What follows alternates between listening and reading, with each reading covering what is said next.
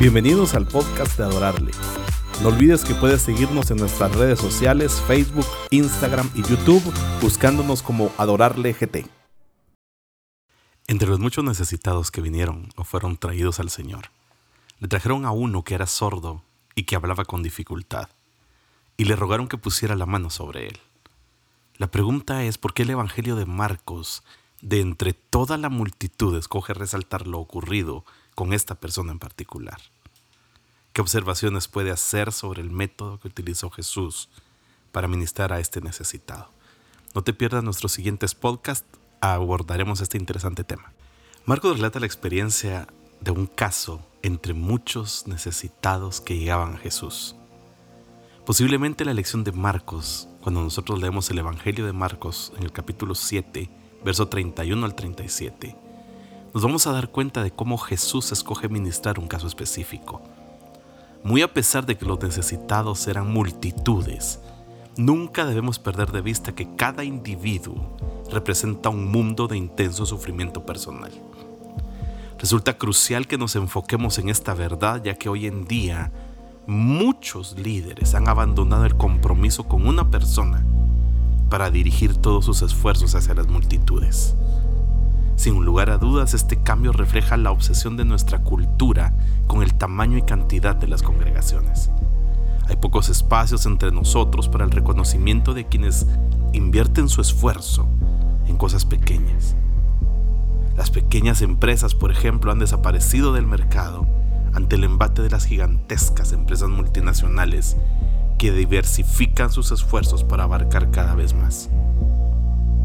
Jesús no ignoró el incesante clamor de las multitudes, pero reservó sus mejores esfuerzos para invertir intensamente en unos pocos. Las personas solamente pueden ser transformadas una por una, porque el discipulado descansa sobre la intensidad de una relación, lo que es imposible con una multitud. El encuentro con el hombre tartamudo de Marcos nos recuerda que cada persona con la que nos cruzamos en el día a día representa un mundo de dolores, alegrías, tristezas y victorias. La hermosura de la propuesta de nuestro Padre Celestial es que nos ofrece una relación construida según la realidad de cada uno. Marcos relata que Jesús, apartándolo de la gente, le metió los dedos en los oídos, escupió y tocó su lengua. No faltarán entre nosotros algunos que quieran convertir esta escena en una demostración del método apropiado para sanar sordomudos. Aunque la forma en que Cristo lo hizo no deja de ser extraña y tal vez grosera.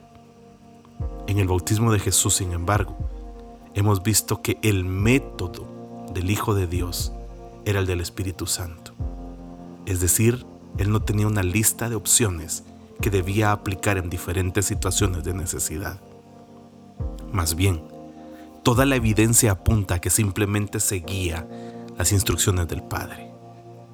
Resta señalar que para ministrar a esta persona Jesús lo apartó de la gente. Quien ha ejercido un ministerio con estas características sabe que muchas veces los curiosos son un estorbo para realizar la obra.